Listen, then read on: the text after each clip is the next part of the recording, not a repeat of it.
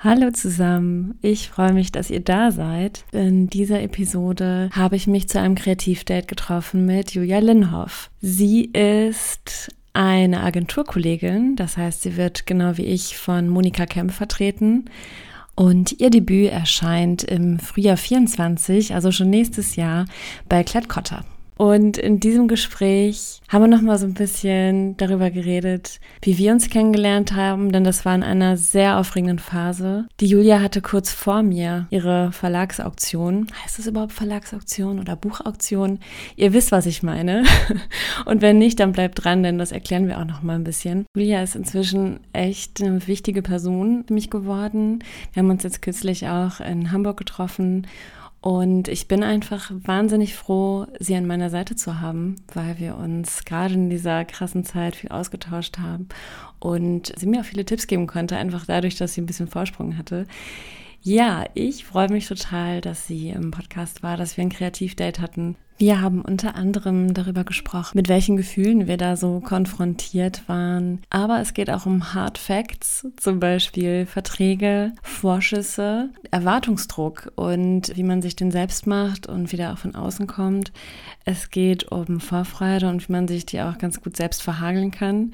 Und äh, Lesungstraining. Also ein ziemlich bunter Blumenstrauß an Themen. Ich habe das Date wahnsinnig genossen. Ich hoffe, es gefällt euch auch. Wenn dem so ist, dann hinterlasst doch gerne ein paar Sterne. Empfehlt den Podcast weiter. Schreibt mir auch gerne bei mail at kreativdate.de oder via Instagram. Und jetzt ganz viel Spaß bei der Folge.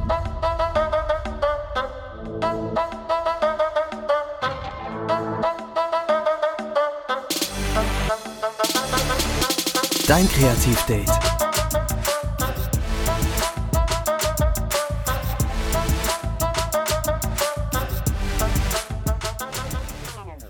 Hallo zusammen. Hallo. Hallo Julia.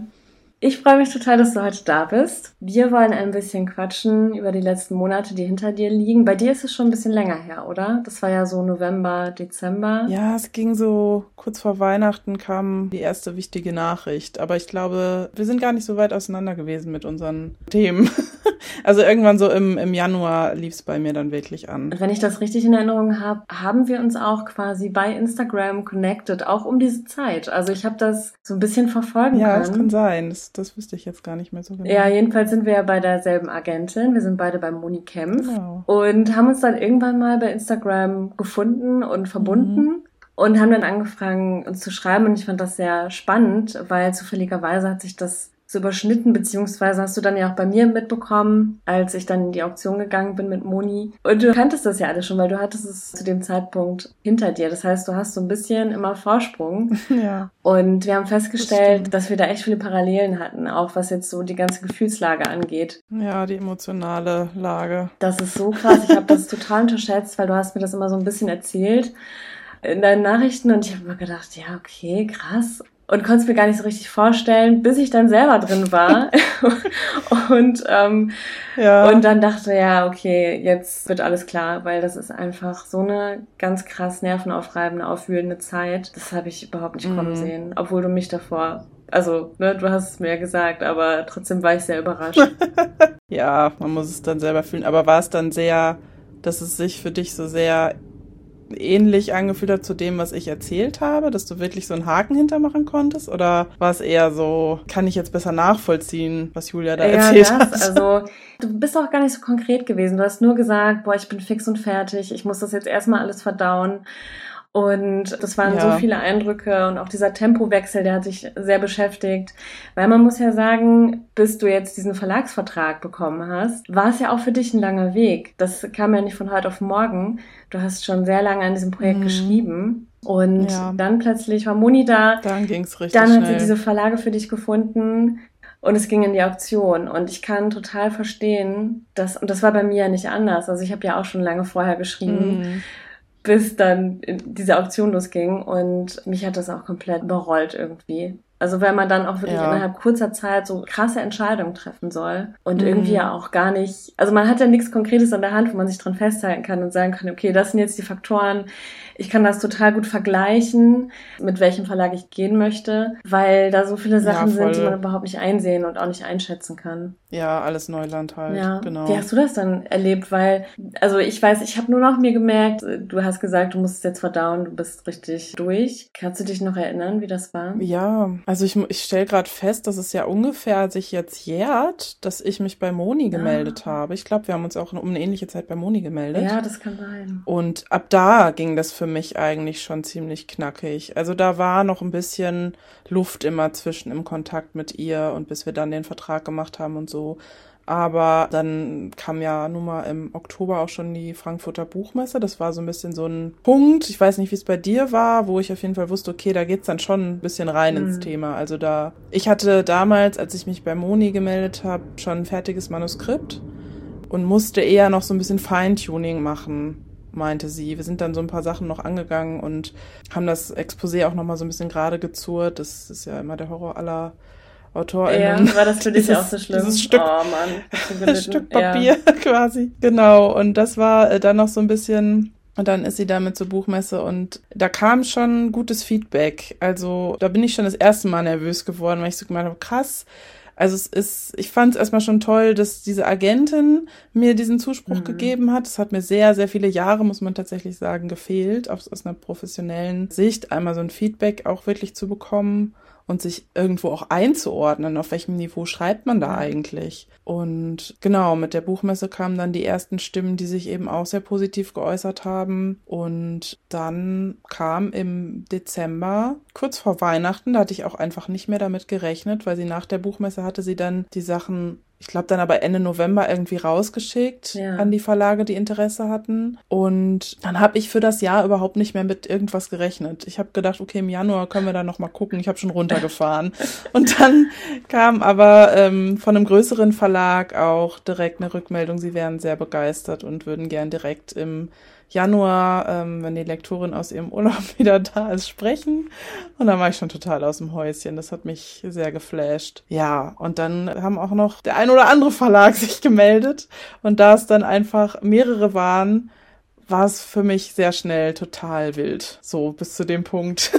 Ich wusste gar nicht, dass Moni deinen Stoff mit zur Buchmesse genommen hat. Guck mal, da habe ich wieder was Neues erfahren. Das finde ich sehr spannend. Dann haben wir echt unterschiedliche Prozesse auch gehabt auf dem Weg dahin. Mhm. Weil bei mir war es ja so, dass ja, ich glaube, ich habe Moni auch um die Zeit, so wie du, also ich glaube, einen Monat später oder so habe ich mich bei ihr gemeldet mit meinem Projekt. Und sie hat dann jetzt dieses Jahr, ich, war es jetzt März oder April? Ich krieg's überhaupt nicht mehr zusammen, weil die Zeit ist echt, ich weiß nicht, die fliegt so krass dahin im Moment. Es passiert so viel und ähm, ja. ich komme da echt nicht mehr hinterher. Aber sie hat das dann quasi einfach ja. ganz klassisch per Mail ähm, bei den verschiedenen Verlagen, die sie halt für mich gesehen hat, eingereicht. Und ähm, mhm. ja, dann kam auch die Rückmeldung. Aber du schreibst ja so ein bisschen literarischer, du schreibst einen Familienroman oder hast den geschrieben, der ist ja quasi fertig. In Anführungszeichen, mhm. ein bisschen musst du, glaube ich, noch machen, aber ich schreibe Thriller. Und wir haben ja schon gemerkt, dass generell auch die Prozesse, also diese Auktionen, die wir da hatten, so, ja, so ein bisschen unterschiedlich sich gestaltet haben. Also ich habe ja hier im Podcast schon erzählt, das äh, war die Folge mit der Moni. Hört da gerne auch nochmal rein, dass es so war, dass die sich wirklich in der klassischen Auktion über die Wochen immer so gegenseitig überboten haben. Und dann kam das Best Offer. Vorher haben wir uns nochmal zusammen telefoniert, hatten nochmal so einzelne Gespräche mit den Lektorinnen. Und dann haben die eben ihre mhm. Angebote auf den Tisch gelegt und ich habe mich entschieden. Bei dir ist es irgendwie anders gelaufen. Ich finde es interessant. Ich weiß nicht, ob das ja. jetzt der Einzelfall war oder ob das generell im Literaturgenre so eher funktioniert, aber erzähl doch mal, wie das bei dir gelaufen ist. Ja, genau, bei mir, das war so ein bisschen umgedreht bei ja. uns, ne? Also es fing bei mir eben damit an, dass ich dann im Januar dieses Gespräch mit dem ersten Verlag hatte und halt wirklich direkt in den Kontakt konkret gegangen bin mit der Programmleitung und der Lektorin. Mhm Und mit Moni zusammen haben wir dann ein Zoom-Gespräch gehabt und man hat sich so kennengelernt und über das Projekt gesprochen. Generell so ein bisschen meine Ambition, wird es jetzt ein Roman, den ich schreiben möchte und dann bin ich damit durch oder will ich mir tatsächlich irgendwie eine, eine Karriere aufbauen sozusagen? Also ich glaube, die haben direkt so ein bisschen abgeklopft, mhm. ist es was Langfristiges und genau, inwieweit ich auch noch beweglich bin, in dem Projekt jetzt noch zu arbeiten, weil es eben schon sehr fertig war, ist auch immer, glaube ich, die Frage, wie arbeitet man dann mit demjenigen, derjenigen zusammen? Ja, und das war mit den anderen Verlagen, die Interesse hatten, nicht anders. Also mhm. wir haben uns dann jeweils immer in einem Zoom-Call zusammengefunden und es waren dann ähnliche Gespräche im Grunde. Also es wurden ähnliche Themen abgeklopft und ich habe dadurch natürlich einen sehr guten Eindruck auch bekommen und hatte auch ein Bauchgefühl dazu. Also alle Gespräche waren super nett, alle sind sehr, sehr höflich und freundlich gewesen und mir so zugetan mhm. und was auch eine Wahnsinnserfahrung für mich ja. gewesen ist, einfach so viel positives Feedback zu bekommen. Ich muss da nochmal einhaken, weil du hast ja eben gesagt, dass sie das so lange gefehlt hat, also dieses ähm, fachliche Feedback von kompetenter mhm. Stelle. Heißt das eigentlich, dass du vorher wirklich eher für dich geschrieben hast und nicht so viel rausgegeben hast oder Hast du schon noch mal, weiß ich nicht, Freunden, Familie mal was von dir gezeigt? Wenig. Also ich, es gab hier und da mal Freundinnen, die was mitgelesen, aber eher nur so, also es, ich glaube, es gab hinterher keinen mehr, der alles gelesen mhm. hatte. Und zum Background vielleicht, ich habe von, ich muss mal überlegen, 2012 bis 2015 literarisches Schreiben noch studiert in Leipzig. In dem Sinne hatte ich dann schon noch mal auch einen Austausch, mhm. aber auf einer ganz anderen Ebene und auch gar nicht so sehr mit diesem Projekt, obwohl das damals schon anlief. Da sieht man mal, wie lang das schon ja. irgendwie ich das schon so mit mir trage. Aber so diesen, nachdem ich das Literaturinstitut dann verlassen habe, ich habe da auch meinen Abschluss nicht gemacht, bin ich dann so ein bisschen allein auf weiter Flur ja. gewesen und habe mich immer ein bisschen mit diesem Wettbewerbsthema Förderung und so befasst, habe da versucht irgendwo reinzukommen, hat sich aber alles nicht ergeben, was ja auch großen Frust mhm. produziert und ja, weiß ich nicht, ich war viele Male davor, alles hinzuschmeißen und habe dann irgendwann, ich war mal, ähm, das war noch vor Corona, war ich einmal auf der Leipziger Buchmesse beim Autorenforum. Das ist so ein, hm, ja, ganz offene Geschichte, wo man einfach äh, sich ein Ticket auch verkauft und dann kann man daran teilnehmen, ohne irgendeine andere Zugangsvoraussetzung. Und dann hast du da verschiedene ReferentInnen, die irgendwie verschiedene Themen mitbringen, ganz klassisch, wie schreibe ich ein Exposé? Über solche Themen bis hin zu irgendwie diverses Schreiben, wie kann das aussehen? Kannst du dir dann so deine Themen suchen, dich an die Tische setzen, ins Gespräch gehen mit den Leuten? Und das hat mir auf jeden Fall ein bisschen einen guten Überblick gebracht und darüber habe ich einen Lektor kennengelernt und den habe ich danach irgendwann mal angeschrieben, weil der mir wieder in den Sinn kam. Ich dachte, komm ey, versuch jetzt mal irgendwo mhm anzulanden und dir mal ein Feedback einzuholen von professioneller Stelle. Und ja, das war so in der Wüste quasi irgendwann mal eine Stimme, die gesagt hat, nee, man erkennt auf jeden Fall, dass du Talent hast. Das Exposé, ja, das leidet. da sieht man es wieder so. Aber, aber der Stoff ist gut. So, bleibt da dran. Ja. Und ja, weiß ich nicht. Irgendwie kam dann so irgendwann das Timing und Glück und doch sehr viel Arbeit. Und dann habe ich zufällig Moni entdeckt und hat sich dann das Blatt endlich endlich mal gewendet. Aber es war sehr aufwendig ja. alles und, und langwierig. Das wollte ich dich eh immer mal fragen. Wie bist du eigentlich auf Moni gekommen? Hast du sie über Instagram gefunden oder wie kam der? Ja, es war eine ganz lustige Geschichte eigentlich. Das war eine befreundete Illustratorin, die wusste auch, dass ich schreibe, dass ich an einem Roman schreibe, dass ich da schon lange mit hantiere und die hatte irgendwie ein Projekt mit dem äh, Eisele Verlag und da hat Monia auch Connections. Mhm. Also irgendwie war da so eine Schnittstelle und sie hat dann einfach mitbekommen, dass die gerade ähm, eine Agentur gründet und hatte mir das einfach weitergeleitet und gesagt, guck mal, ist das nicht was? Und damals habe ich war meine Reaktion erstmal Ah nee, oh Gott, ich bin doch hier gerade voll im Sumpf, das geht doch alles gar nicht. Was soll ich dir denn schicken? Ja, aber ich habe mich dann durchgebissen ja. und dann habe ich ihr eben doch noch mal was geschickt. Ich meine, man muss ja auch mal kurz erwähnen, dass du zu dem Zeitpunkt ja wirklich auch schon zehn Jahre an diesem Stoff, wenn ich das jetzt richtig überschlagen ja. habe, gearbeitet hast. Ja. Und ey, da kann ich mir auch vorstellen, dass einem auch irgendwann die Puste ausgeht, oder? Und dann noch mal die Kräfte zu bündeln und noch einen Angriff zu wagen, sozusagen. Ja, da, total. Ja, muss man sich ganz schön aufraffen. Also, ich glaube, also man kann schon sagen, es war so der, das letzte Aufbäumen. ganz pathetisch, weil ich wirklich, also es gab einige Male, die ich einfach so gesagt habe, boah, okay, komm, versuch's mhm. noch mal, versuch's noch mal und irgendwann geht's einfach auch nicht mehr und das war jetzt irgendwie so ein ganz konkreter Anlass noch mal, an dem ich mich so festgehalten habe und dann da ich glaube auch nicht, dass wenn sie mich abgelehnt hätte oder nichts gekommen wäre, dass ich das geschafft hätte noch mal vielleicht irgendwann nach einer Zeit mit einem ganz anderen Projekt, aber ich glaube, dieses Ding hätte ich dann erstmal begraben. Boah, krass, was schade ist, wenn man jetzt übel. guckt, was damit geworden ja, ist. Sitz, ja, ne? ey, das ist doch. Also ich habe ja noch nichts gelesen oder so, ne? Aber das, was du immer so erzählst, ja. was du so an Resonanz bekommst, das klingt geil. Und vielleicht gehen wir noch mal ganz kurz zurück zur Auktion, weil was mich auch Bezug auf diese Vorgespräche interessieren würde, wie war das für dich? Also weißt du noch, ob du da extrem nervös warst? Zum Beispiel jetzt auch vor diesem allerersten ja, Call? Also vor dem ersten, ja, des Todes nervös. Ja. Und ich weiß auch noch, ich glaube, Moni kam auch ein bisschen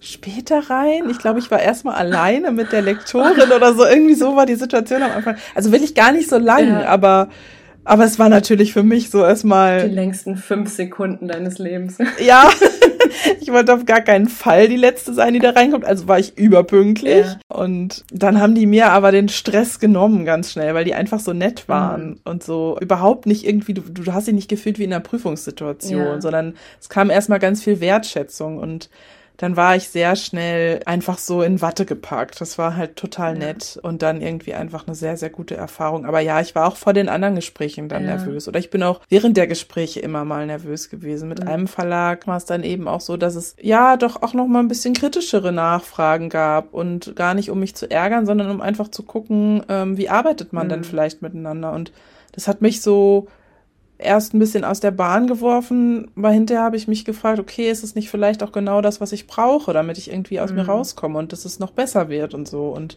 das sind halt die Fragen, die man sich dann irgendwie stellt, was du ja auch, glaube ich, so ein bisschen hattest ja, in deinem Prozess. Ganz, ganz krass. Was ich mir gerade denke, ist, dass das bei dir, würde ich jetzt mal so als Außenstehende denken, nochmal mehr Bewerbungsgespräch-Vibes hatte, weil zu dem Zeitpunkt ja noch keine konkreten Gebote vorlagen.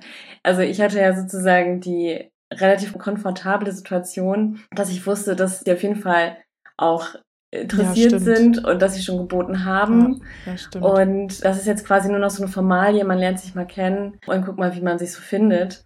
Und bei mhm. dir ist es ja noch mal so ein bisschen anders gelagert gewesen, weißt du? Ja. Dass es da ja eher darum ging, zu gucken, kann man sich die Zusammenarbeit vorstellen von beiden Seiten. Genau. Und ja, ja da wäre ich, glaube ich, oh, ich weiß nicht, ich war auch so nervös und Genauso wie du. Also meine Gespräche waren ja sehr unterschiedlich. Und ich hatte bei dieser Lektorin, wo ich jetzt ja auch gelandet bin, die den Stoff eingekauft hat, auch so krass das Gefühl, die hat mich so ich, ich finde gar keine Worte dafür. Die hat mich so beeindruckt irgendwie und auch so eingeschüchtert.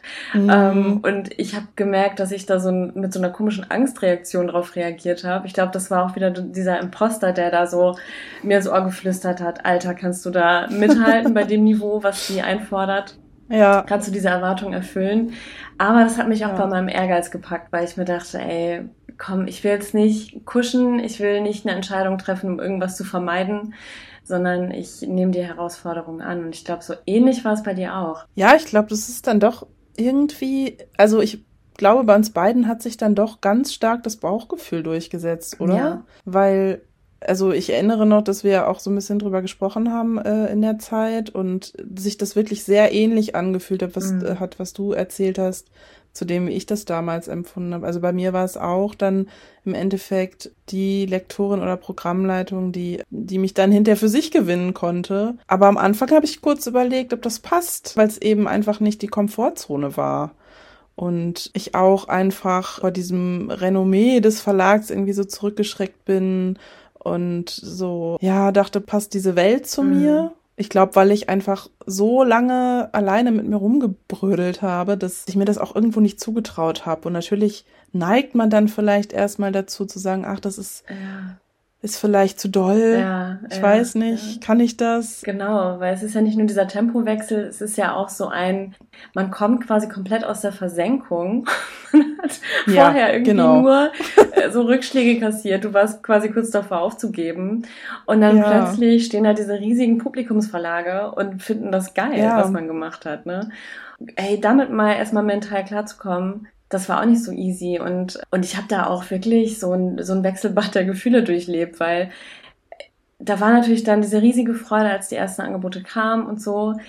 Und, und auch so eine ganz krasse Dankbarkeit, weil ich in dem Moment natürlich wusste, ey, egal was jetzt passiert, es muss ja nur ein Verlag zuschlagen.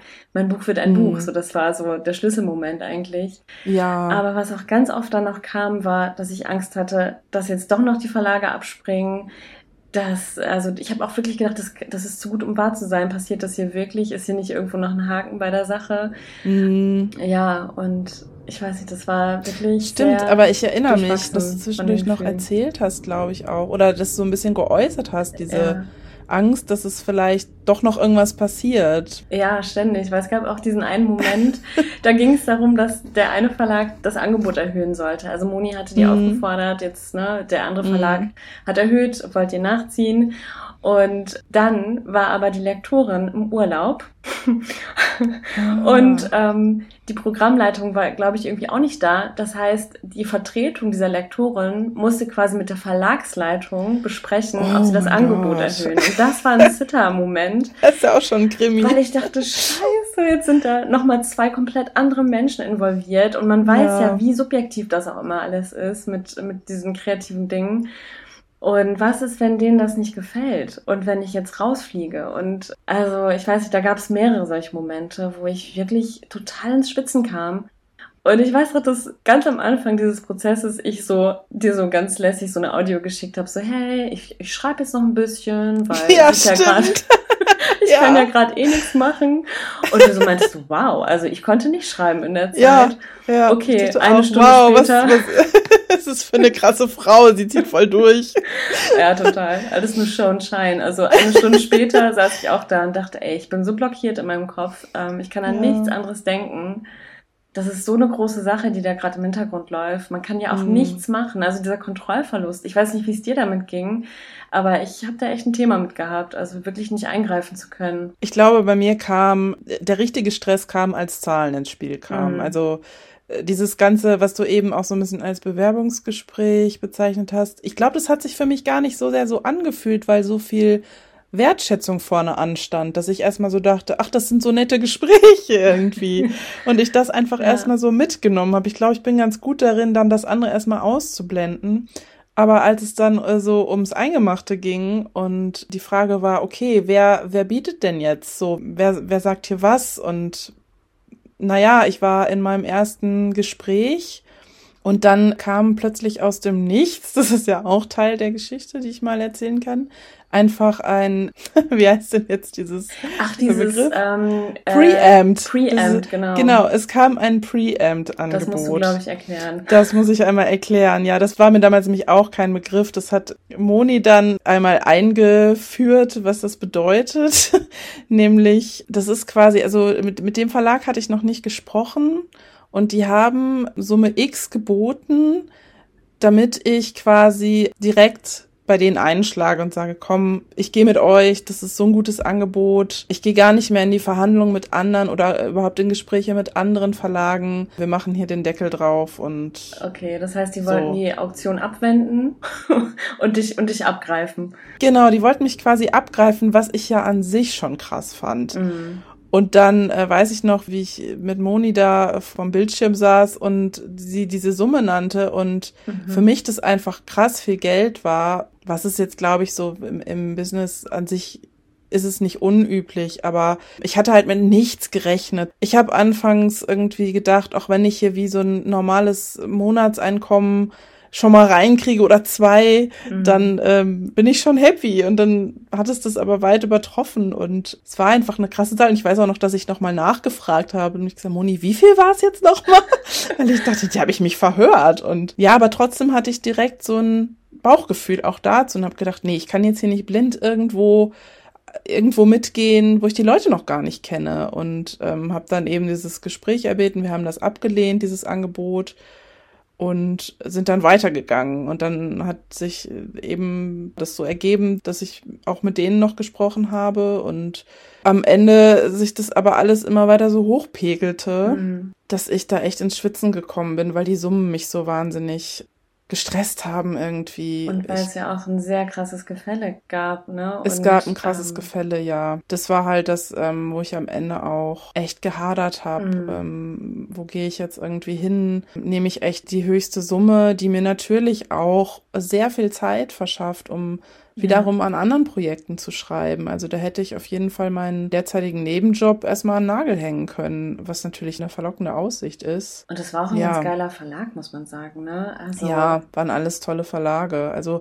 ich hätte an dem, zu dem Zeitpunkt keinen Fehler machen können eigentlich. Ja. Trotzdem hast du ja das Gefühl, scheiße, hoffentlich triffst du jetzt die richtige Entscheidung. Und dann habe ich wach gelegen, ich habe nicht mehr geschlafen. Das kanntest du ja, glaube ich, auch.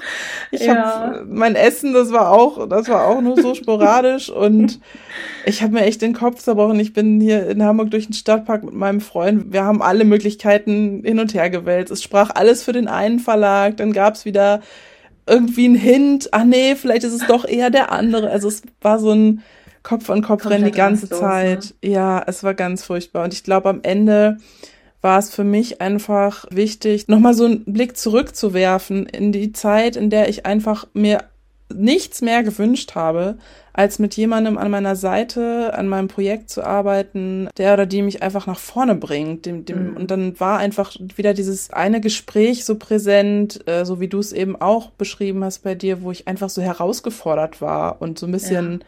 Aus dieser Komfortzone kommen musste. Und es macht auch Angst, aber ja. es war eben auch ein großes Versprechen darin und dann habe ich mich eben dafür entschieden. Das war nicht die höchste Summe, aber es war das, was ich für die beste, war so die beste Zusammenarbeit vom Gefühl her. Und ich finde, das ist so ein mega gutes Beispiel dafür, dass es eben am Ende nicht um die Höhe des, des Vorschusses geht, sondern dass mhm. so viele Faktoren, die eine Rolle spielen und irgendwie, wie du sagst, man kann keine falsche Entscheidung treffen, aber irgendwie ja, ja doch, ne? Also, also ich weiß nicht, ob du am Ende auch auf dein Bauchgefühl gehört hast da, also schon, ne? Dass du dann einfach gemerkt hast, ja, das ist, glaube ich, der Verlag, mit dem ich mich am meisten noch entwickeln kann. Aber ja, ja es ist, also man, niemand kann es einem ja auch so richtig konkret sagen. Man kann ja auch mit niemandem sich so richtig beraten.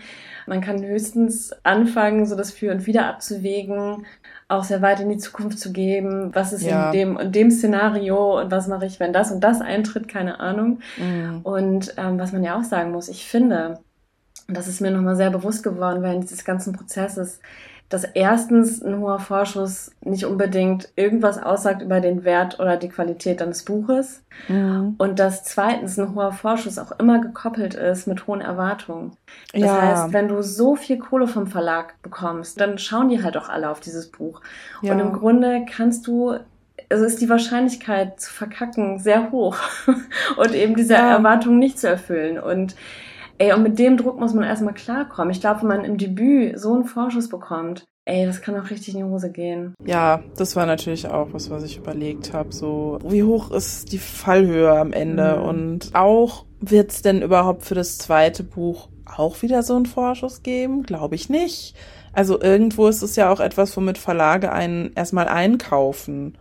Was ja auch nachvollziehbar ist, wenn die sehr überzeugt sind erstmal von dem Stoff, dass sie sagen, okay, dafür legen wir jetzt erstmal ordentlich was auf den Tisch, wenn wir die reinholen wollen. Aber äh, das kannst du ja vielleicht gar nicht halten. Gerade wenn das erste Ding gar nicht so gut läuft, wie man vielleicht denkt, dann kannst du ja mit dem zweiten nicht wieder so wahnsinnig viel Geld reinbuttern. Also es ist ja auch alles immer eine irgendwie wirtschaftliche Geschichte. Total. Und ich glaube, da ist, das ist auch so. Also zum Beispiel auch, wenn Autoren die Verlage wechseln, dann kaufen die dich zum Teil auch zu sehr hohen Vorschüssen ein und mm. wissen halt und rechnen auch damit, dass du diesen Vorschuss nicht einspielen willst, aber die wollen dich halt erstmal bei sich im Verlag unterbringen.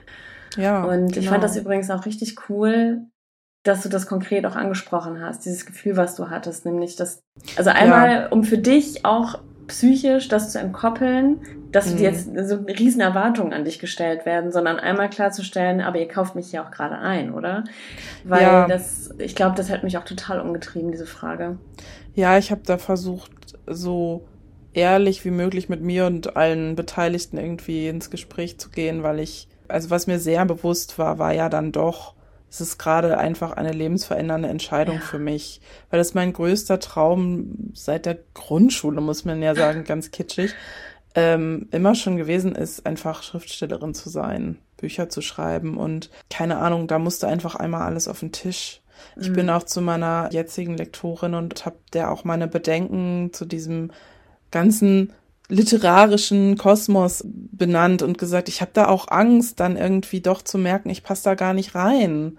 Und ja, sie hat dann auch damals gesagt, was, was ist das schon, dieser Literaturbetrieb? Keiner sagt dir, wie definierst du das so? Und niemand wird dich zwingen, irgendetwas zu machen, was du nicht möchtest. So, der Verlag ist dir total zugewandt und wir gucken einfach, was für dich funktioniert und so. Und ja, es hat sich genauso entpuppt. Also ich kann jetzt natürlich nicht sagen, wie es mit einem anderen Verlag gewesen wäre, aber ich habe bisher keine Sekunde gedacht, oh nee, vielleicht hättest du doch lieber den, die Tür wählen sollen, sondern es ist immer noch sehr anstrengend in manchen Momenten, weil ich eben nicht die Komfortzone gewählt habe.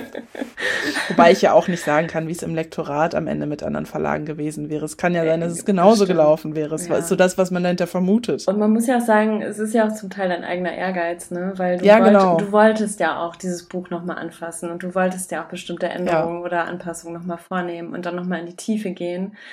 Und ich finde das irgendwie auch echt stark, dass du wirklich nach zehn Jahren diesen Text, den du ja wirklich in- und auswendig wahrscheinlich auch schon kennst, dann nochmal dir vorgenommen hast und nochmal ganz mit einem frischen Blick daran gehst, weil das ist ja auch nicht so leicht. Ich merke das ja auch gerade mit einer Idee, die ich so eingesponnen habe, die meine mhm. Lektorin und ich entwickelt haben, wie schwer das ist, in so einem bestehenden Text nochmal so Strukturen aufzubrechen ja. Und das bei einem kompletten Manuskript zu machen, ey, Respekt. Also was du da alles noch jetzt an Arbeit reingesteckt hast, du hast ja auch extra zwei Monate quasi dich beurlauben lassen bei deinem Brotjob, um das zu mhm. machen. Ich glaube, das ist gut investierte Zeit gewesen und gut investiertes Geld. Ja, fühlt sich so an, auf jeden Fall. Also auch einfach mal fokussiert zu sein, nur auf das und dann groß, Großteil der Arbeit so wegzuschaffen sozusagen. Dafür war es auf jeden Fall total sinnvoll, ja. Und sag mal, vom Moment des Best-Offers, ne? Also als du dann mhm. konkret die Zahlen auf dem Tisch hattest, bis zum Moment, wo Moni und du euch dann für ein Angebot entschieden habt. Da ist ja auch noch mal relativ viel Zeit vergangen. Ich habe es jetzt nicht mehr so parat, aber Du hast dir da auch echt die Zeit genommen und hast auch nochmal Gespräche gesucht, was ich auch richtig cool fand. Kannst du nochmal so Revue passieren lassen, wie diese Phase war, außer dass du sehr viel gelaufen und mit deinem Freund geredet hast? Ähm. ich, schon, ich kann das zeitlich schon wieder gar nicht mehr so richtig einordnen, wie viel Zeit da vergangen ist.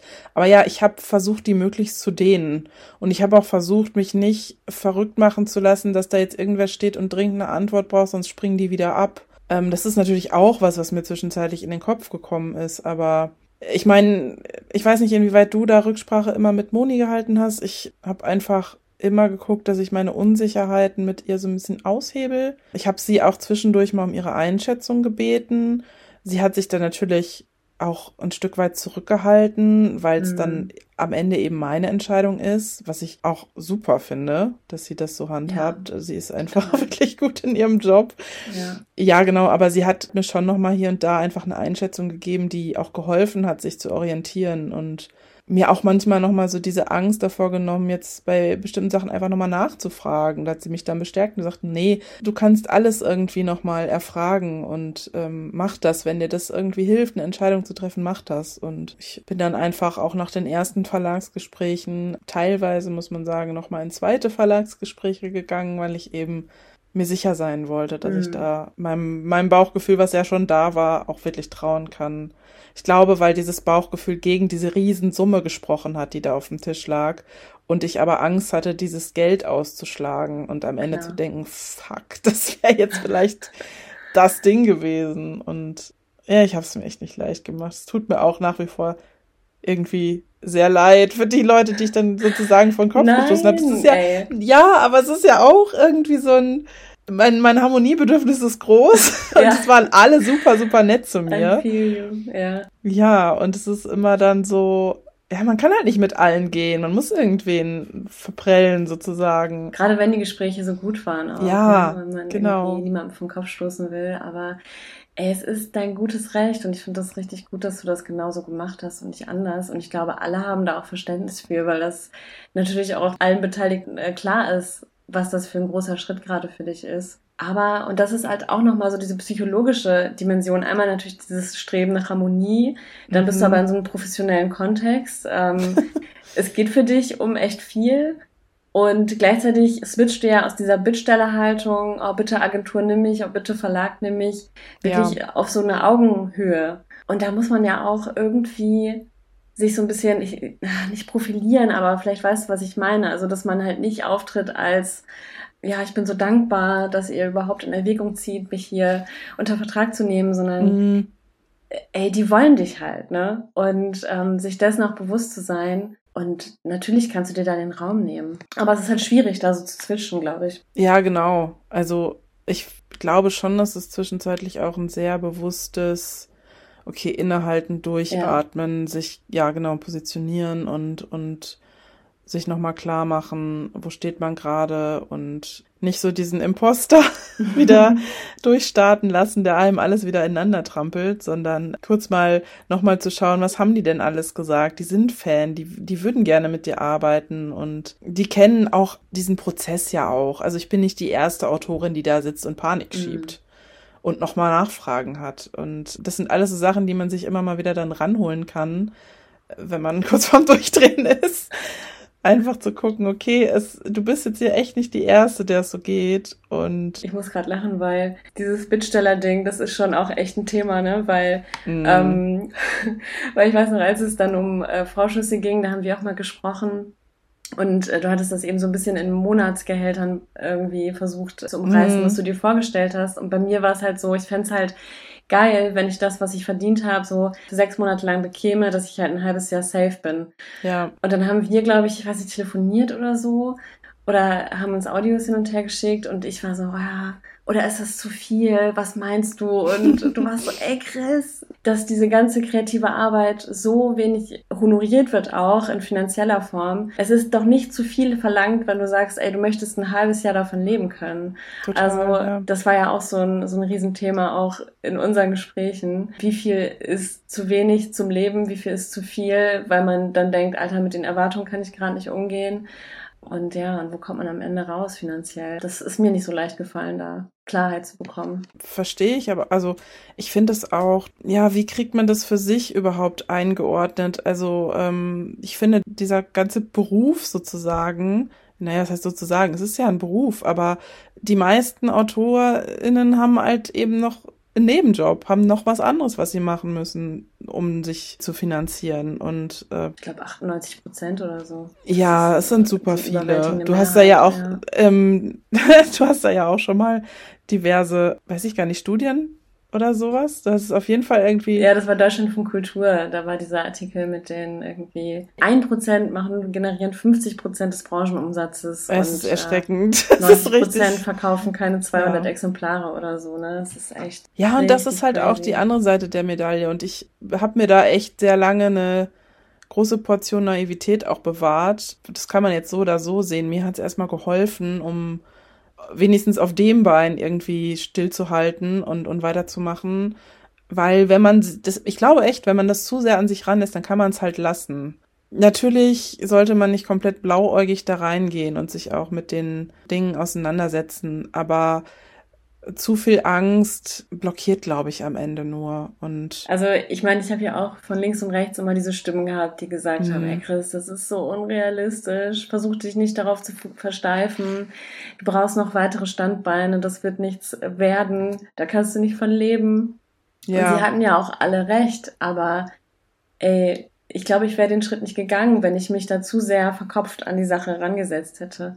Ich glaube, das war auch wichtig, so ein Stück weit Naivität hast du es jetzt genannt oder mhm. vielleicht auch einfach so, ein, so einen ganz großen Optimismus auch da reinzusetzen und so ja. Hoffnung und den Glauben, weil ja. so wie du ist es halt bei mir auch, dass ich schon immer schreiben wollte und dass es einfach mein größter Traum ist und ich wusste, ich muss jetzt einmal springen, ich muss es einmal zumindest in meinem Leben probiert haben, weil ich will es nicht eines Tages bereuen, mich das nicht getraut zu haben oder so. Und ich glaube, das war auch ein ganz großer Antreiber, trotz der Angst und trotz der Erwartungen, die ich natürlich hatte, weil ich schon wusste, okay, das wird nicht leicht, mhm. aber trotzdem wollte ich es probieren. Aber ich finde es bei dir auch sehr spannend, weil, soweit ich das jetzt verstanden habe bisher, ja gar nicht viele Leute überhaupt wussten, dass du schreibst aus deinem Umfeld. Ne? Ja, das stimmt. Also als ich mit dem Podcast rausgegangen bin, habe ich mich quasi auch in meinem Freundes- und Bekanntenkreis als Schreiberin geoutet, geoutet ja. also viele waren echt überrascht ja. und kannten diese Seite von mir gar nicht. Also ich habe natürlich immer mal wieder so ein bisschen beiläufig erzählt, aber ich weiß nicht, ob du das kennst, aber oft sind die Reaktionen ja, ach so, ja, du schreibst, mh, okay. Gerade wenn man halt so in der Medienbranche arbeitet, so wie ich, ich habe das Gefühl, da schreiben alle auch irgendwie privat irgendein Buch gerade. interessant. Und das wird dann halt eher mal so ein bisschen belächelt oder, ah ja, okay, du auch. Ja, weiter im Text. Mhm. Also ich wollte das auch gar nicht so an die große Glocke hängen, weil ich erstmal so einen, so einen Abgleich brauchte mit der Realität. Ey, ist das, was ich hier gerade mache, in irgendeiner Form tauglich für den Markt oder ist das total mies? Konnte mich halt überhaupt nicht verorten. Und bis ich dieses Zutrauen in mein Schreiben nicht hatte, konnte ich damit auch nicht so gut nach außen gehen. Ich hatte halt immer Angst vor den Reaktionen. Ganz lange mhm. hatte ich dieses Selbstbewusstsein nicht, Leuten was zu zeigen. Und ich weiß noch, als ich das erste Mal jemandem was geschickt habe, ich glaube, das war sogar Sebi, war ich super, super nervös und dann aber auch total erleichtert zu hören, dass es ihm gefallen hat. Aber es ist halt mhm. halt echt schwer, wenn man damit so lange unsichtbar ist. Und jetzt ist halt dieser krasse Switch einfach, okay, jetzt bin ich Schriftstellerin. Krass. Also, und ich fühle mich auch schon als solche. Ich weiß nicht, wie es dir damit geht, aber ich habe das schon so total angenommen. Das ist jetzt so. Ich habe jetzt diesen hm. Verlagsdeal und äh, bald kommt mein Buch hm. und das ist jetzt mein Job. Das finde ich aber auch interessant, wenn man das mal vergleicht bei uns beiden, dass du quasi so irgendwie ja dann aus der kalten und dann auf, auf von 0 auf 100 stimmt. Und bei mir war es so ein bisschen, ich habe gefühlt über Jahre versucht, mich zu behaupten, schon mal als, ja, ja, ich schreibe und das ist auch ernst. Ach, okay.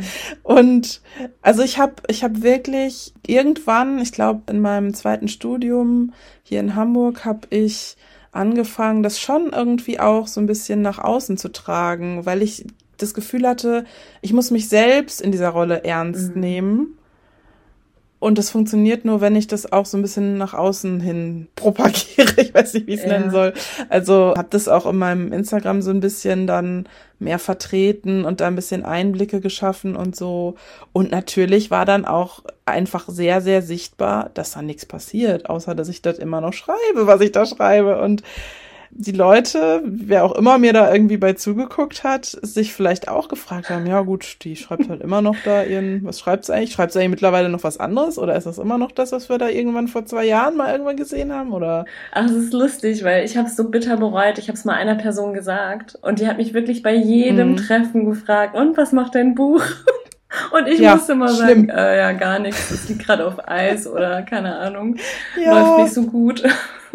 Es ist furchtbar. Aber das war jetzt auch cool, der Person zu sagen, ich habe übrigens einen Verlagsvertrag bekommen. Und so, nee, das ja. gibt's ja nicht. Ich meine, das war dann schon ganz geil, aber ich glaube, dieses sich darin ernst nehmen, damit es auch den Stellenwert bekommt und damit mhm. man auch wirklich sich da reinkniet und das für sich selbst auch ernst nehmen kann, das hat für mich der Podcast gemacht. Also der hat ja wirklich ganz schnell so eine hohe Sichtbarkeit gebracht und war so ein ganz krasser Katalysator auch im Kreativen, weil ich natürlich auch wusste, wir haben ja eine Zeit lang wirklich jede Woche aufgenommen und jede Woche eine neue ja. Folge released und ich dann auch wirklich immer im Hinterkopf hatte, ja, ich muss ja auch irgendwas zu erzählen haben. Also schreibe ich jetzt. Genau, ja. ja. ja und das hat, ähm, das hat mich so krass gepusht und hat für mhm. mich einen ganz großen ja, hat wirklich meine Perspektive so krass auf dieses Thema gelenkt, dass ich das ganz, ganz ernst genommen habe und dass in, innerhalb dieser zwei Jahre, in denen wir das gemacht haben, ich eine ganz extreme Entwicklung durchgemacht habe, auch durch die Resonanz von Sevi, auch durch dieses Schreibseminar in Italien, was ich gemacht habe, durch die Vernetzung mhm. mit anderen Menschen, so wie du das auch mit dem mit diesem Lektor erzählt hast. Also ich glaube ja. auch diese Kontakte aus der Branche zu haben, äh, mit denen ins Gespräch zu kommen, in den Austausch zu gehen, sich mal so eine Rückversicherung zu holen, ob das, was man da macht, gut ist oder wo man sich verorten kann. Mhm. Das, das sind halt alles so total die wichtigen Stellschräubchen, die man drehen kann, um, um dieses Zutrauen zu bekommen, irgendwann wirklich den Sprung zu wagen. Ich glaube auch, dass du den Sprung sonst nicht machst, wenn ja. du nicht irgendwann damit ins Außen gehst. Also klar, überhaupt, wenn du dein Buch verlegen willst, musst du natürlich ins Außen gehen, aber Ich glaube, die wenigsten kommen so aus diesem, ich habe seit zehn Jahren wirklich immer nur in meinem Kämmerchen gesessen und dann schicke ich was raus und das funktioniert das ist sofort. Das wird es, glaube ich, einfach nicht geben. Richtig krass. Ey, das das habe ich neulich noch gedacht. Wie krass ist das eigentlich? Ich schreibe zwei Bücher und ich bekomme direkt Vertrag bei einem. Ja, mega krass. Das ist irgendwie crazy. Und geht's dir eigentlich auch so? Ich habe immer mal wieder so so Momente der Klarheit, wo ich mir denke, krass, ich habe einen Verlagsvertrag. Also weil ich habe das immer noch nicht auf so einer ganz tieferen Bewusstseinsebene verstanden. Ja. und da kommen halt immer mal wieder diese Momente, neulich, also gestern auch, ich saß im Auto und wir kamen gerade von irgendwo her, ich weiß nicht, ich glaube, wir haben in irgendeinem Theater mussten wir eine Bühne aufbauen, egal, aber wir waren dann so auf dem Rückweg und dann plötzlich kamst du über mich und ich dachte, krass, ich habe einfach einen Verlagsvertrag, ich mein Buch wird veröffentlicht. Und das und das habe ich echt so zwischendurch dass mir das dann so richtig bewusst wird, weil es ist halt auch wirklich wenig greifbar gerade noch. Ja. Bei dir, du bist ja, du hast ja ein bisschen Vorsprung im Vergleich zu mir. Bei dir geht's ja jetzt schon langsam so in die heiße Phase. Und ich muss noch mal sagen, du hast mir eben so einen kleinen Entwurf geschickt von deiner Illustratorenfreundin, ja. die das Cover so ein bisschen gestaltet hat. Und, und scheiße, ich krieg so einen Kloß im Hals. Mich hat das richtig geflasht. Ich möchte ich möchte ja auch schreiben, sie soll auch mein Cover machen. Ich finde das so schön. Und ich finde, mit diesem Cover wird es plötzlich nochmal so, äh, ey, dann ja. plötzlich begreift man es, ey, krass, das, das könnte mein Buch sein. Ne? Und dann steht da mein Name mhm. und. Voll. Also ich, ich habe auch gewusst, sobald das Ding ein Gesicht bekommt, ja. sag ich mal so, wird es sich ganz anders anfühlen. Das war mir irgendwie klar. Und trotzdem also ich habe das auch, wie du beschreibst, so klare Momente ganz oft, dass es einen so aus dem Nichts entweder kriegt oder es gibt irgendeine News von der Verlagsseite irgendwie so, ja, hier ist dann bald Vertreterkonferenz und wir hätten Ey. vielleicht gern, dass du da mal so vorbeikommst und dich vorstellst. Also so, so manche Sachen, die dann einfach in diesem Prozess ablaufen, die man ja vorher auch nicht auf dem Schirm hat, dass sowas Teil des, des ganzen Dings wird. Irgendwie, keine Ahnung, ist mein erstes Buch, ist mein erster mm. Verlagsschissel, der gerade so abläuft.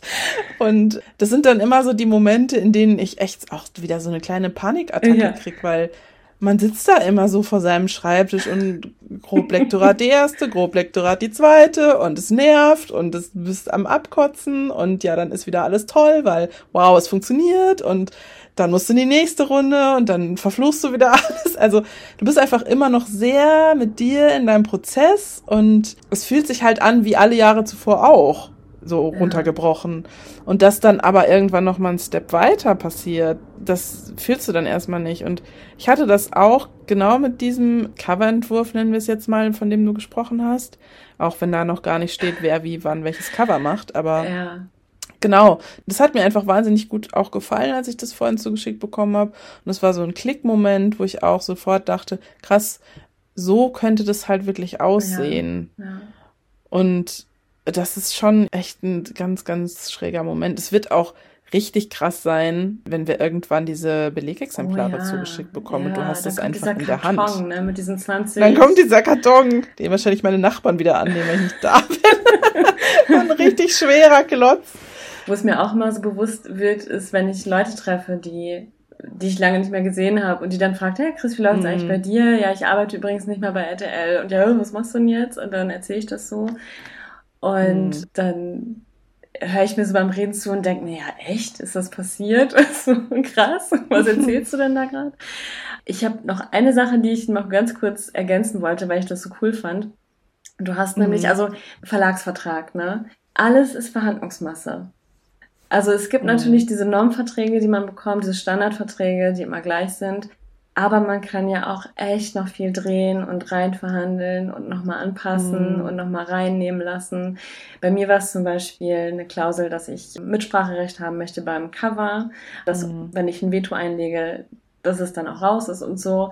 Und du hast etwas gemacht, was ich nicht wusste, dass es geht, aber du kannst, kanntest das schon aus dem Illustratorenbereich äh, durch deine Freundin. Nämlich du hast deinen Vorschuss, lässt du dir quasi halbiert auszahlen. Einmal bei Vertragsabschluss mhm. und einmal bei Manuskriptabgabe. Und das finde ich einen ziemlich coolen Move. Ja, man nimmt so einen Vertrag ja auch, gerade wenn man sich nicht auskennt, auch erstmal wie er ist und das ist irgend so ein professionelles Dokument. Ich finde das auch erstmal immer einschüchtern, da steht ja eine Menge drin. Und auch da bin ich wieder froh, dass wir Moni haben, die das oh, dann ja, einmal mit ja. uns durchgeht und einordnet und auch erklärt, egal was man fragt. Und genau, ich hatte halt vorweg einfach diesen Hinweis von einer Freundin bekommen, die da schon länger im Business ist auf Illustratorenseite, was nicht so unähnlich ist mhm. und eben auch gesagt hat, dass sie das mittlerweile standardmäßig einfach eintragen lässt, ähm, dass sie einfach, wenn ihre Arbeit getan ist, so, sich dann auch auszahlen lässt entsprechend. Ja. Also, dass dann das Risiko natürlich auch minimiert ist, was entsteht, dadurch, dass der Verlag immer am Drücker irgendwie ist, wenn sich da der Erscheinungstermin nochmal nach hinten verschiebt und du hast aber im Vertrag stehen, du bekommst die zweite Rate erst, wenn das Ding erscheint, ja, dann auf einmal schiebt sich deine Auszahlung nach hinten. Ja. Was für viele, viele AutorInnen oder auch IllustratorInnen im, in Corona-Zeiten zum Beispiel ein Riesenproblem geworden ist. Ja, ja. Und das war so ein Punkt. Und naja, grundsätzlich auch nochmal, wieso sollte ich denn nicht eigentlich bezahlt werden, wenn ich meine Arbeit gemacht habe? Mhm. Ich meine, in einem ganz normalen 9-to-5-Job ist es ja nicht anders. Ja, wobei, Nee, dann kriegst du es auch immer am Monatsende, aber zumindest nicht erst drei Jahre später, so wenn es ganz schlecht läuft, mit mal irgendwie so ein ja. sowas in den Raum zu werfen. Ja, genau, und ich hatte halt einfach Moni gebeten, ob sie das mal erfragen kann, ob das nicht möglich wäre. Finde ich richtig cool. Und ich meine, drei Jahre später ist gar nicht mal so unrealistisch, weil im Vertrag steht ja. bei mir zum Beispiel auch drin, dass der ET auch, glaube ich, spätestens 24 Monate nach, keine Ahnung, irgendeinem Stichtag, mhm. was natürlich krasser Zeithorizont ist. Also für alle, die jetzt zuhören und äh, nur Bahnhof verstehen, normalerweise ist es so, dass diese Vorschüsse gedrittelt werden. Das heißt, das erste mhm. Drittel kommt mit Vertragsabschluss, das zweite bei Manuskriptabgabe und äh, das dritte Drittel eben mit Erscheinungstermin des Buches ja, das hat natürlich das, das Risiko, dass der ET verschoben wird und du dann erstmal auf dem Trockenen sitzt. Insofern macht das total Sinn, das so zu regeln. Ich glaube sogar manchmal ist es gar nicht so unüblich, dass es sogar den ersten, die erste Rate erst bei Manuskriptabgabe gibt. Das heißt, du ah. arbeitest manchmal auch erst, naja, umsonst sozusagen runtergebrochen. Also das habe ich durchaus auch schon gelesen jetzt, dass das passiert, was natürlich krass ist. Ich glaube, wenn du irgendwann einen gewissen Stand hast, du dich ganz gut verkaufst und so, bist mhm. du da auch in einer besseren Position, sowas zu verhandeln. Aber ja, es gibt halt auch immer noch viele Verlage, die äh, naja, solange du nicht aufstehst und sagst, ich hätte es gern anders, drücken die eben ihren Vorteil durch. Und das sind bestimmt nicht alle, aber die gibt's halt. Ja, total. Ich muss gerade an eine Situation denken. Da war ich noch freiberuflich als Journalistin unterwegs und mhm. hatte so ein, so ein Jahresgespräch mit meiner Chefin. Und das Gespräch war super. Sie war total angetan, total begeistert, hat mich gelobt und ich war auch happy. Und dann sind wir auseinandergegangen. Und dann, weiß ich nicht, so eine Stunde später saß ich an einem Rechner und habe geschrieben und dann kam sie zu mir und meinte so, Chris, du hast was vergessen. Äh, und ich so, ja, was denn? und sie meinte, Chris, ich habe dich gerade eine Stunde über den Klee gelobt, du hast was vergessen. Kommst du drauf? Ich so, nee. Ähm, du hast vergessen, nach einer, nach einer Honorarerhöhung zu fragen.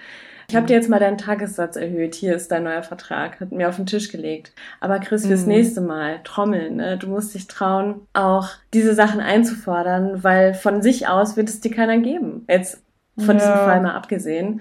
Ich glaube, so ist es in jeder Branche und in der Verlagsbranche wahrscheinlich äh, auch nochmal umso mehr, weil ich muss sagen, also kreative Menschen sind halt es ist oft so unterbezahlt. Du bist so lange in so einer Bittstellerhaltung. Es ist so mhm. krasses Gatekeeping. Es ist so schwer, überhaupt ja. durch dieses Nadelöhr zu kommen.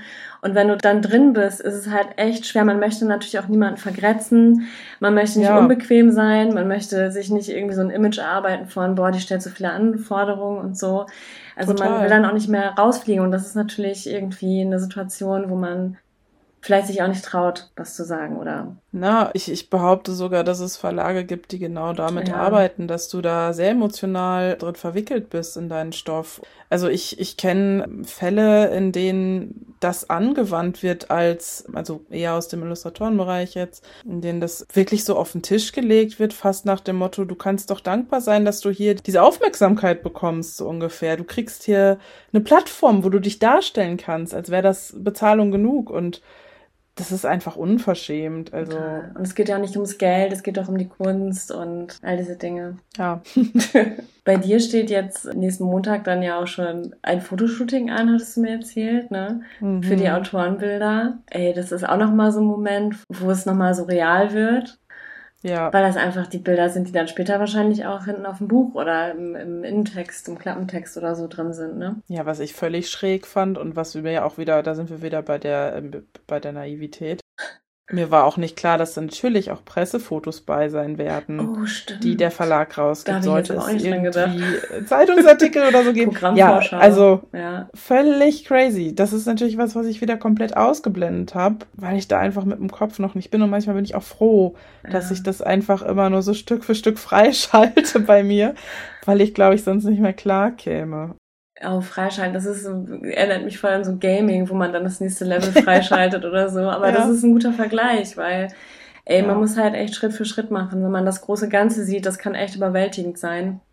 Und sich mhm. immer so weiter zu tasten und auch, dass wir Moni an unserer Seite haben, die wir auch jetzt immer noch fragen und konsultieren können, wenn wir irgendwo nicht ja. ganz sicher sind. Das ist einfach auch eine ganz große Hilfe. Was du ja auch eben so beiläufig gedroppt hast, äh, das mit der Vertreterkonferenz, Ey, das mhm. ist voll krass, dass du dann einfach dein Buch und dich ähm, von diesen ganzen. Sind das eigentlich Vertriebler? Wahrscheinlich, ne? Also die Vertriebsvertreter.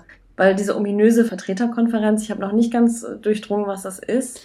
Ich auch nicht. Ähm, es geht um Marketing grob, oder? Es wird wohl um Marketing gehen, aber ja, auch da halte ich mich gezielt dumm. Also es, es ist auch alles noch ein bisschen hin und ich werde da sicher auch ja. noch mal ins Gespräch gehen mit den entsprechenden Leuten vorher. Aber ist es lustig, weil genau zu diesem Thema habe ich dir ja neulich auch, glaube ich, in der Sprachnachricht gesagt. In mir ist dann auch so ein Kampf einfach in dem Moment, in dem meine mhm. Lektorin mir sagt, hier folgende gute News wieder, das und das passiert gerade und es ist eine Wahnsinnsnachricht eigentlich. Und ich denke so, okay, du musst dich jetzt angemessen freuen, weil es ist eine Wahnsinnsnachricht. Und gleichzeitig stehe ich innerlich so dermaßen auf der Bremse, mhm. weil ich einfach immer noch denke, okay, es kann auch alles passieren. Es kann immer noch sein, dass niemand dieses Buch kauft und alles total ineinander fällt und du kannst jetzt ja. noch so viel positives Feedback bekommen. Vielleicht wird's richtig scheiße. und, und dann hast du dich im Vorfeld viel zu doll schon gefreut. Und deshalb bin ich einfach permanent immer noch so mit einem Fuß auf der Bremse. Da haben wir eine ganz krasse Parallele, weil bei mir ist es auch so, dass ich, ich glaube, das ist echt so ein psychischer Schutzmechanismus, dass man sich so ein bisschen wappnet und Dachte, sich nicht Dachschaden. ja, man könnte auch Dachschaden sein, das kann sein, ja. ja. Ich, ich sag mal diplomatisch. ein Schutzreflex, der sehr klug ja. auch ist von uns, dass wir das so machen. Ich finde das auch ähm, super. Ich finde es auch richtig gut, dass man da einfach sich auch die Vorfreude komplett nimmt ähm, weil das ist halt echt die Nebenwirkung. Das finde ich manchmal so schade, dass ja. ich mich gar nicht so richtig freuen kann. Und dann erreicht man so einen Meilenstein wieder und man steht dann da auf diesem Gipfel und schaut schon wieder zum, zur nächsten Gipfelspitze und kann gar nicht so richtig wertschätzen, dass man jetzt diesen Weg mhm. geschafft hat gerade, sondern man ist schon wieder mit den Gedanken beim nächsten Step und beziehungsweise auch bei diesen Katastrophenszenarien, dass am Ende alles schief geht ja. und dass keiner das Buch haben will und dass es total floppt und im Feuilleton zerrissen wird, keine Ahnung was. Ne? Ich mache mal einen Vorschlag, Chris. Wie wäre es, mhm. wenn wir füreinander einfach den Moment abpassen, in dem wir auf die andere mal zugehen und sagen, so und jetzt guck mal kurz zurück und schau mal, ja. was da eigentlich alles gelaufen ist müssen, wo du jetzt bist und wie geil das eigentlich ist.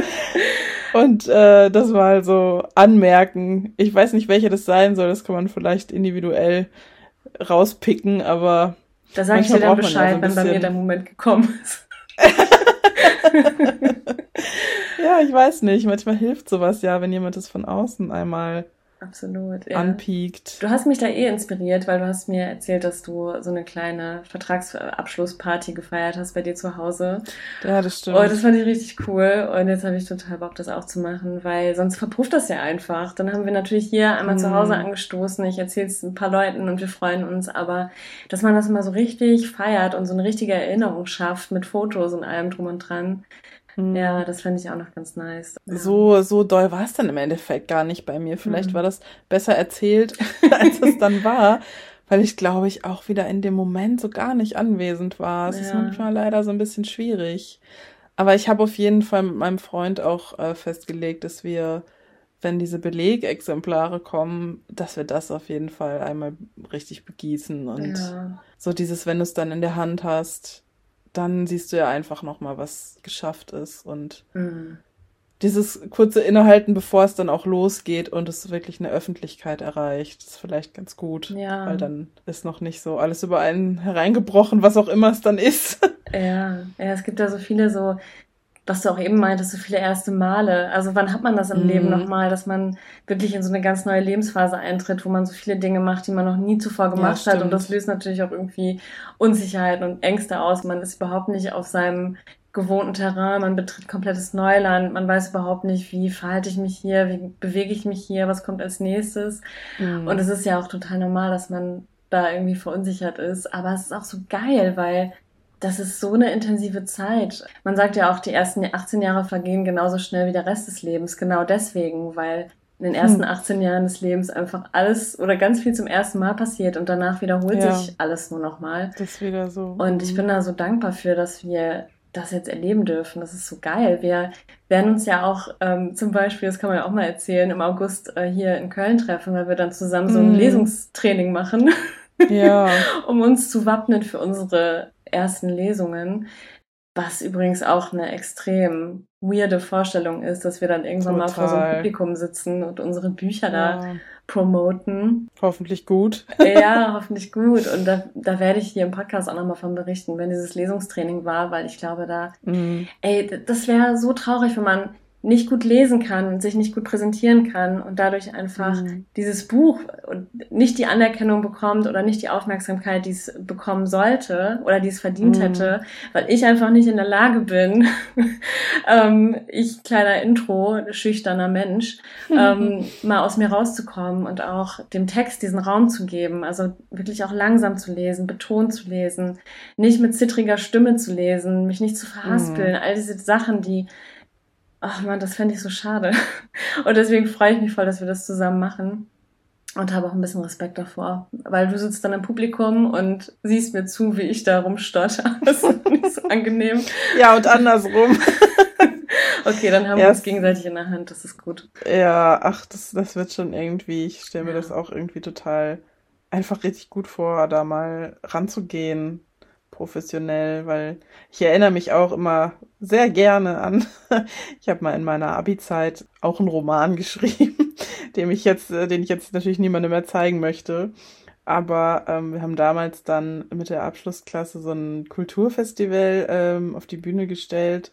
Und ich habe damals ich weiß nicht, waren das 500 Leute, vielleicht mache ich es jetzt auch größer als es war, so ein Forum voll. Und es gab eine große Bühne und ich sollte irgendwie was aus diesem Roman vorlesen. Das war so ein bisschen der Gedanke. Ja. Boah, das war so furchtbar. Krass. Also so Scheinwerferlicht auf einem, dann so ein Mikro, dann halt die Stimme ja so seltsam. Man hört sich irgendwie selber. Alle gucken einen an. Keiner weiß, was kommt jetzt da. Das ist natürlich dann demnächst anders. Die kommen ja dann wenigstens, weil sie wissen, was kommt.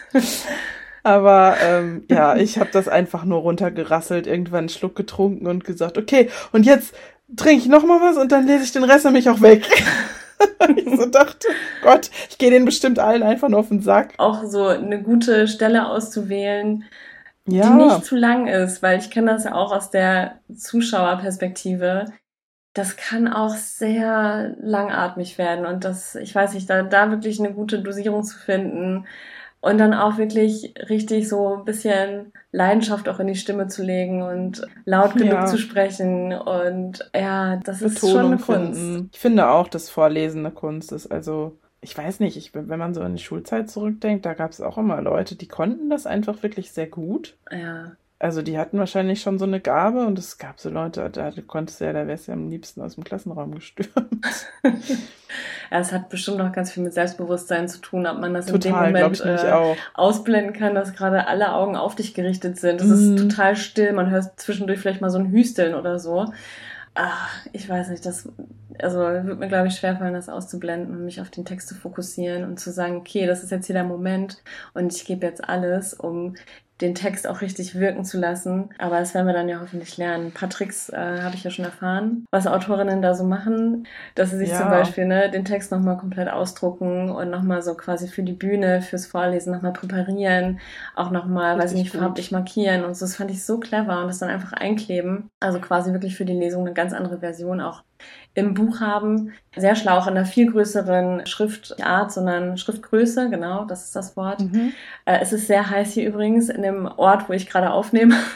es ist generell sehr heiß gerade und wir ja. haben auch schon festgestellt, dass wir beide sehr große Fans sind von Hitze. Nicht. Deswegen ja. fange ich hier gerade an zu haspeln, aber Nichtsdestotrotz, ja, da gibt es Tricks. Ich hoffe auch auf Atemtechniken, dass man so ein bisschen dieses Stimmt. Zittern aus der Stimme kriegt, was bei mir immer sehr präsent ist. Ich werde auch so äh, knallrot, wenn ich aufgeregt bin. Mhm. Und ich bin einfach nicht so eine krasse Rampensau, aber ich habe schon Bock da drauf. Das ist halt die andere Seite. Ich habe Bock da drauf, die Leute kennenzulernen, die mein Buch lesen. Ja, ne? Ey, das und, ich auch. und auch irgendwie, ja. ich finde halt auch Lesungen immer schön. Also ich gehe gerne auf Lesungen. Ich mag auch total gerne so Werkstattgespräche und nochmal mhm. zu hören, ey, wie ist das Buch entstanden und was hat die Person für Probleme auch gehabt und wie finde ich die eigentlich, ist sie sympathisch und so.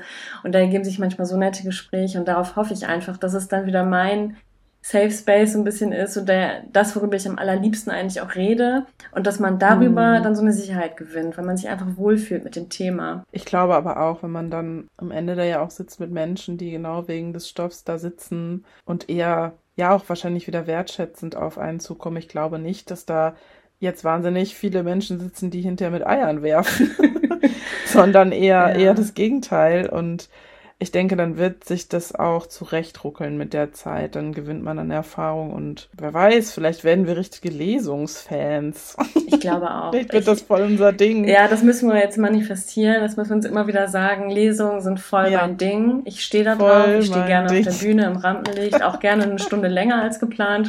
Ja, oh Gott. Ja. Stellt gern unangenehme Fragen, wenn ich fertig gelesen habe. Klar, kein Ding. Ich gehe nochmal mit dem Mikro durchs Publikum und äh, ja. gehe nochmal ins Zielgespräch mit einzelnen Leuten. Das ist kein Thema. Ja. Aber ja, wie du sagst, ich glaube, das, das hilft einfach, sich immer zu vergegenwärtigen. Ey, die, das sind Leute, die kommen, weil sie dich sehen wollen, weil sie deine Bücher eh gut finden oder irgendwie interessant finden. Und die haben hier echt Geld bezahlt und vor allem, was, was ich immer so krass finde, die haben echt ihre wertvolle Zeit gerade ähm, nutzen die, um hier die mit dir zu verbringen. Und das ist, das ist für mich, das ist Kein so krass, Druck. so irre. Ja, aber so schön auch. Und dann will ich ja, denen natürlich auch irgendwie ja. einen schönen Abend bereiten. Ja, und auch mir selbst. Also ich will, ich hoffe einfach, dass ich an diesem Punkt komme, wo ich mich so richtig entspannen kann auf der Bühne und mich wohlfühle und ich selbst sein kann und so ein bisschen ablegen kann. Dass ja, ich da irgendwie, weiß ich nicht, irgendeinen gut. Unsinn erzähle oder stolpern auf, auf der Bühne ausrutsche oder irgendwas Peinliches passiert. ja. Vielleicht noch eine Frage zum Abschluss, weil mich das mhm. gerade sehr umtreibt, dieses Thema. Mhm. Wirst du eigentlich oder hast du eigentlich eine Homepage? Das war wie ein ganz ah, krasser Cut. Ich glaube, das hast du so neulich ja, du hast nicht drauf geantwortet. Ich weiß ich nicht warum, nicht was es soll. Ich, ich habe gedacht, das muss ich, ich jetzt Ich habe diesen Moment abgewartet. ja, also bisher gibt's da noch nichts aber fände ich schon irgendwie gut. Vielleicht gar nicht so ein umfangreiches Sonderprogramm, aber irgendwie, irgendwie irgendwas fände ich schon auch gut, ja. Keine Ahnung. Aber ich habe mir noch nicht so richtig einen Plan gemacht. Mhm. Ich habe äh, neulich gehört, dass das schon sehr, sehr wichtig ist, weil ich meine, ich kenne das von mir selber auch, wenn ich jemanden aus der Branche irgendwie kennenlerne, dann suche ich die Person erst bei Insta. Wenn die da nicht ist, google ich die und finde es dann auch echt mm. cool, wenn ich eine Homepage finde und mal so ein bisschen gucken kann, was macht die, was hat die schon veröffentlicht. Ja, wie so eine Art digitale Visitenkarte halt. Ne? Genau. Ja, ja. Ich glaube, was ich halt dann immer gut finde, ist, wenn du einfach nochmal unterschiedlichen Input kriegst. Also wenn ich mhm. jetzt nicht auf der Homepage genau das gleiche abbilde wie äh, bei Instagram zum Beispiel. Ah, ja. mhm. Also wichtige Sachen natürlich schon, wenn jetzt irgendwie, weiß ich, wirklich Lesungen anstehen, dass man sowas irgendwie da kommuniziert auf beiden Portalen, aber dass man da vielleicht auch nochmal was anderes kriegt, was man bei Instagram jetzt nicht kriegt, keine Ahnung, fällt mir jetzt auch nichts Tolles ein, aber weiß nicht, vielleicht so lustige Sachen wie man hat einen Soundtrack sich irgendwann mal erschaffen mm. zu dem, was man da schreibt oder. Ja, so eine Playlist, ne, bei, bei, weiß ich nicht, Spotify oder so, ne. Ja, das sind halt alles so kleinteilige Abwägungen, die man dann auch treffen muss, wenn man in diese Selbstständigkeit, also das merke mm. ich ja mhm. gerade auch so krass, ey, jetzt muss ich eine Steuerberaterin suchen, ich habe schon ein paar abtelefoniert, viele sind auch komplett voll. Dann geht's ans Finanzamt, dann geht's an die Künstlersozialkasse, an VG Wort. Mm. Baue ich mir eine Homepage, was werde ich da eigentlich drauf machen? Will ich einen Newsletter erstellen? Will ich bloggen? Keine Ahnung, ey, es ist so viel, was da an Anforderungen Von diesen kommt. ganzen Nebenbaustellen kann man nochmal eine ganze Podcast-Folge machen. Das Voll. ist echt so viel, was man da bedenken muss und was nebenher noch abläuft. Ja, aber immer auf die Füße gucken, einen Schritt nach dem anderen, immer jedes Level einzeln freischalten und dann ja, genau. funktioniert es hoffentlich. Ich habe keine Ahnung. es ist, ich, I'm new here. Ich kenne mich hier nicht aus, aber ich versuche mein ja. Bestes.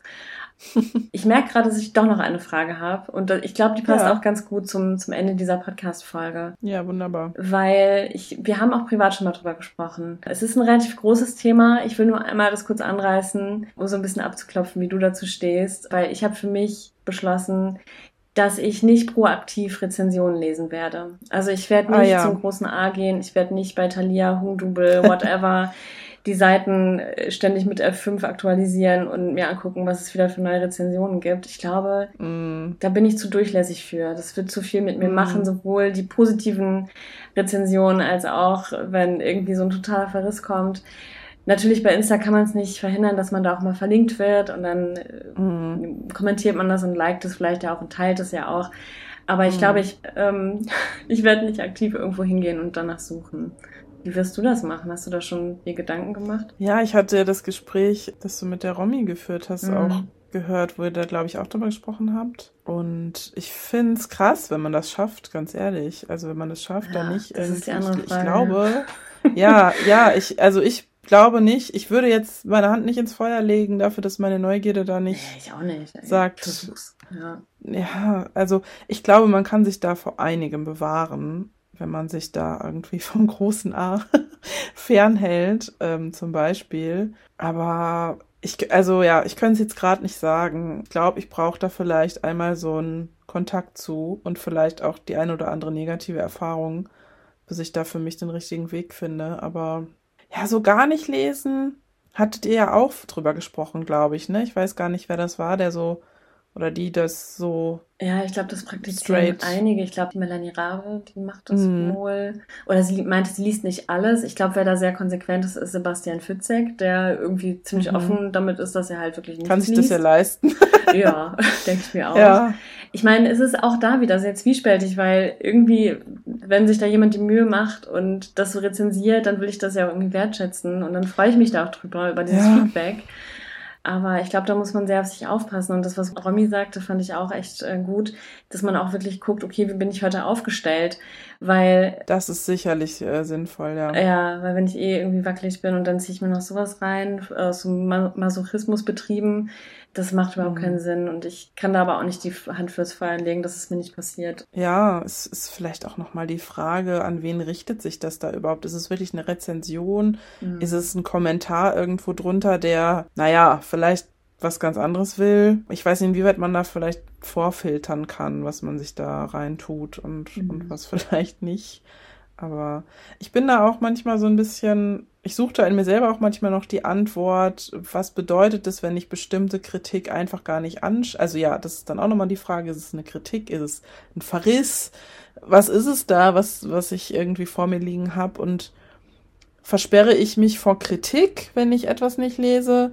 Oder schütze ich einfach auch irgendwie mein Schaffen, in Anführungszeichen? Weil gewisse Dinge blockieren einen auch einfach komplett. Also ich weiß nicht, wie gut ich das verdauen kann, wenn da irgendwer Wichtiges irgendwas richtig Mieses schreibt, sagt. Mhm. Weiß nicht. Vielleicht auch gut, sich davon manchmal zu distanzieren. Ja. Das, was Romy sagte, das hatte ich noch gar nicht so auf dem Schirm, dass wenn die Bewertungen halt so durchweg positiv sind und alle irgendwie so überschwänglich und ja, das so feiern, dass das auch krass blockieren kann, wenn man dann am Schreibtisch sitzt, am zweiten oder so und denkt, wie soll ich diese hohen Erwartungen, die jetzt da sind, ja. ja alle haben es so gefeiert, wie soll ich das dann nochmal schaffen? da mhm. nochmal hinzukommen? Wie soll mir das gelingen? Also das habe ich mir dann auch in dem Moment, ist mir das so richtig klar geworden, dass das auch echt viel mit einem machen kann. Da gibt es auf jeden Fall noch einige emotionale Baustellen, glaube ich, die oder Hürden, die auf, die auf uns irgendwie zukommen können. Ich weiß nicht, es sind wahrscheinlich auch ganz viele erste Male, die da noch passieren. Ja, das, ich weiß nicht, das ist ja nicht so, dass wir jetzt irgendwie Handwerker sind, die einen Tisch zusammenklöppeln und irgendwo einstellen und verkaufen. Das geht einem mhm. ja gar nicht so nah, weil das, was wir produzieren, das ist so nah an uns dran. Und deswegen bist du auch so krass verletzlich in dem Moment. Wie du sagst, es ist so emotional alles und man ist da so nackig und die Leute im Internet sind im Zweifel anonym und ähm, reagieren ja. sich dann vielleicht an dir ab oder du hast irgendein Thema getriggert, wofür du aber gar nichts kannst, was halt in der Person irgendwas ausgelöst hat und dann stehst du da als Projektionsfläche das sind ja auch alles so, so Sachen. Ich habe keine Ahnung, wie ich damit umgehen werde. Ich weiß, bestimmt wird dieser eine eine Bewertung kommen, die mich mhm. mal so für ein paar Tage out of order legt, wo ich dann denke, ja. okay, ich, ähm, ich muss mal irgendwie Abstand gewinnen oder so. Glaube, bei sowas hilft bestimmt auch nochmal so der Realitätscheck, da nochmal in den Kontakt ja. zu gehen mit wem anders und, weiß ich nicht, einmal zu gucken, was davon ist denn jetzt überhaupt relevant, beziehungsweise mhm. ist da überhaupt was dran? Bei dir kommt ja auch noch, das ist also vielleicht den Genreunterschieden geschuldet, dass, oder nicht geschuldet, aber darin begründet, dass dein Buch dann ja auch ganz woanders besprochen wird, zum Beispiel in der Faz im Feuilleton und so. Das ist ja nochmal ein ganz anderer Schnack, denke ich mir.